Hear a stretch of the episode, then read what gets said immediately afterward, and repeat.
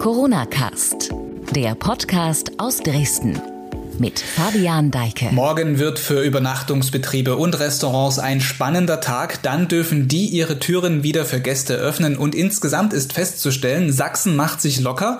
Allerdings führt das bei einigen nicht unbedingt zu einem Mehr an Erleichterung, sondern zu einem Erstarken von Protesten. Darum und um weitere Themen geht es im heutigen Corona Cast Express. Ich bin Fabian Deike und hier ist das News Update für Sachsen. Das Corona News Update von sächsische.de Bevor ich gleich mit einer Kollegin spreche, die gestern bei einer Demonstration in Pirna war und dort Übergriffe auf Polizisten beobachtet hat, kommen wir erst einmal zu erfreulicheren Nachrichten. Das sind die Corona-Zahlen an diesem Donnerstag. Seit gestern haben sich nur 17 Menschen angesteckt im Freistaat. Die Zahl der Infektionen in Sachsen seit Ausbruch des Virus steigt damit auf 5046.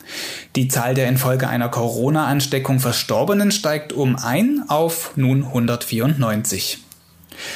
Kretschmer zeigt sich selbstkritisch. Sachsens Regierungschef räumt in einem Interview mit sächsische.de Fehler bei der Lockerung der staatlichen Maßnahmen zur Corona-Bekämpfung ein.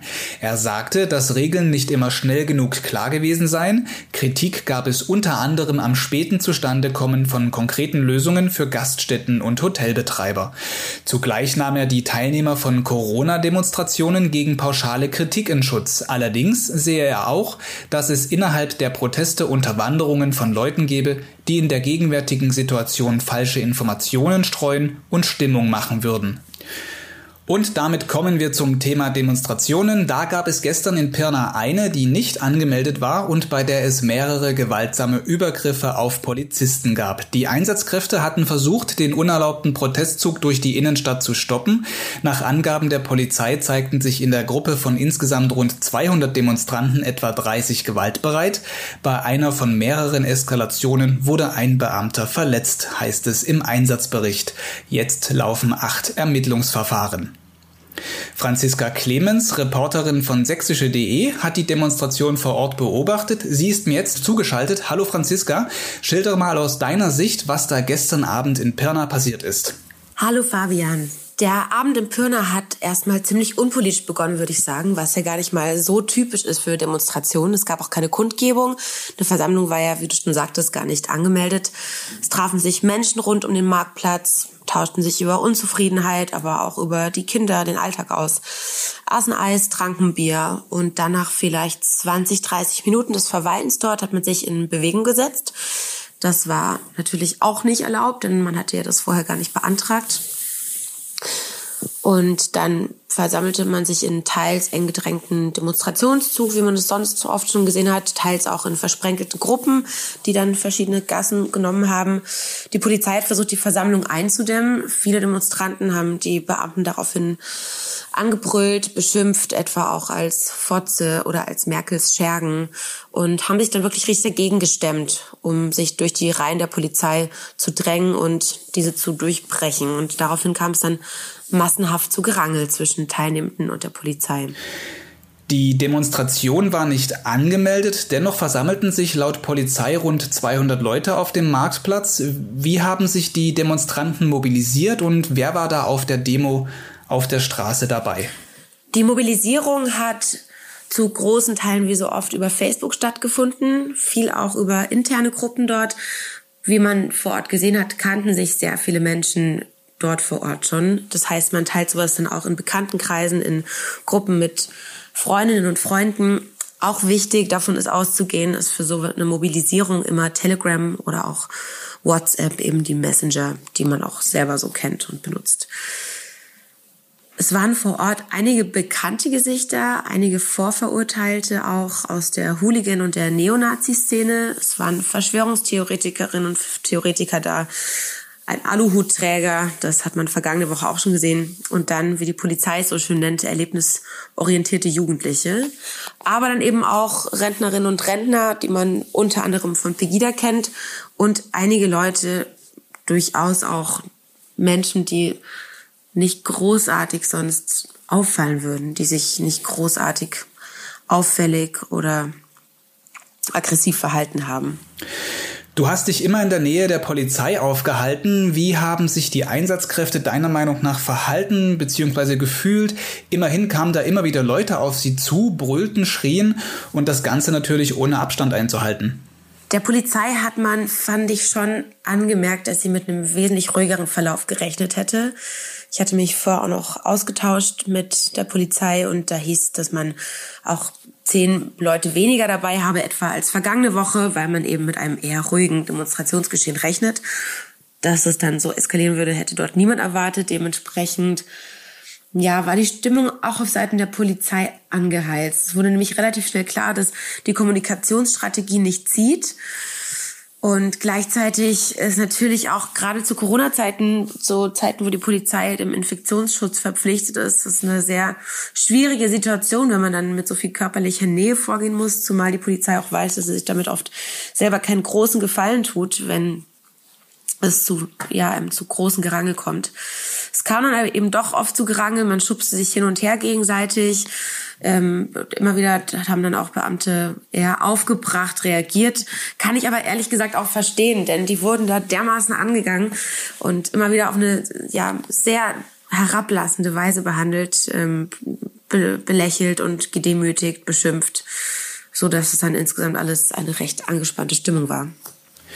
Hat es auch so etwas wie Gegenprotest gegeben? Ein Gegenprotest hat es nicht gegeben, nein.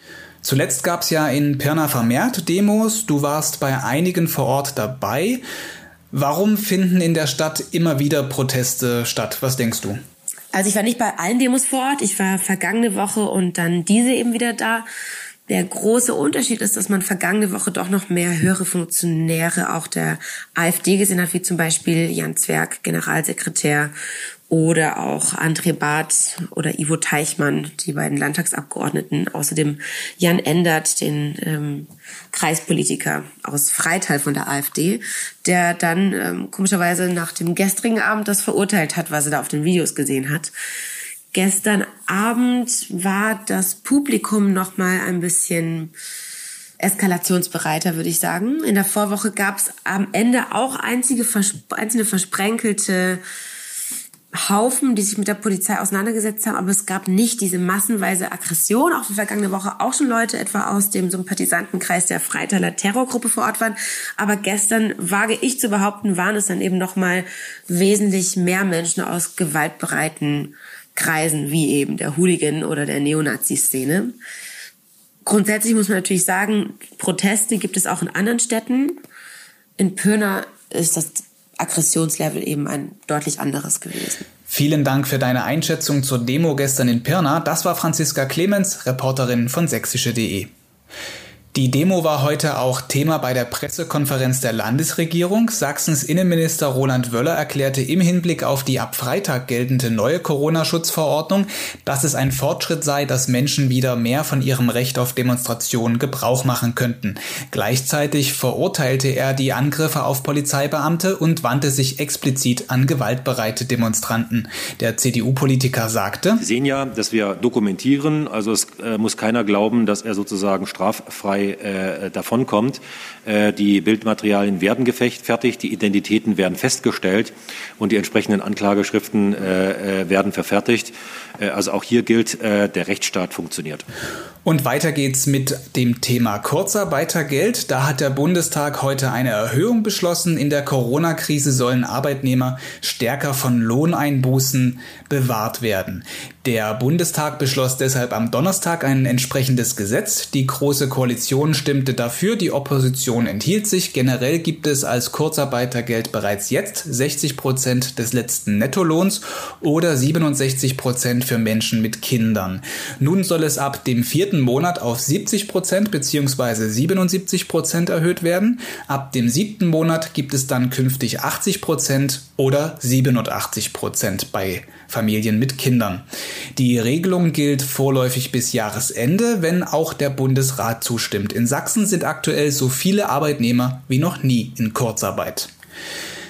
Viele Kinos bleiben länger geschlossen. Obwohl eine Wiedereröffnung laut Corona-Schutzverordnung ab morgen möglich ist, bleiben in Sachsen einige Häuser zu, darunter die Kinos der Cinestar-Kette in Chemnitz, Leipzig und Krimitschau. Die Kette rechnet frühestens in drei Wochen damit, startbereit zu sein. Sven Weser vom Dresdner Programm Kino Ost spricht in einem Interview bei sächsische.de von einer unschönen Situation, die vermeidbar gewesen wäre, wenn die Politik eher auf die Branche eingegangen und die geltenden Maßnahmen nicht so kurzfristig vollzogen hätte. Ein zusätzliches Problem für Kinobetreiber, Filmverleiher bieten aktuell kaum Filme an, da sich für sie ein Kinostart nur dann lohne, wenn auch bundesweit Häuser öffnen.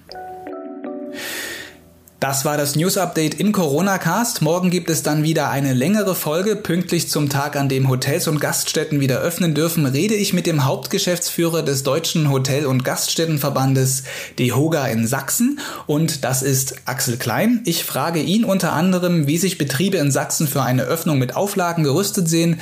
Das dann aber alles morgen. Für heute ist der Corona Cast zu Ende. Bis dahin. Tschüss.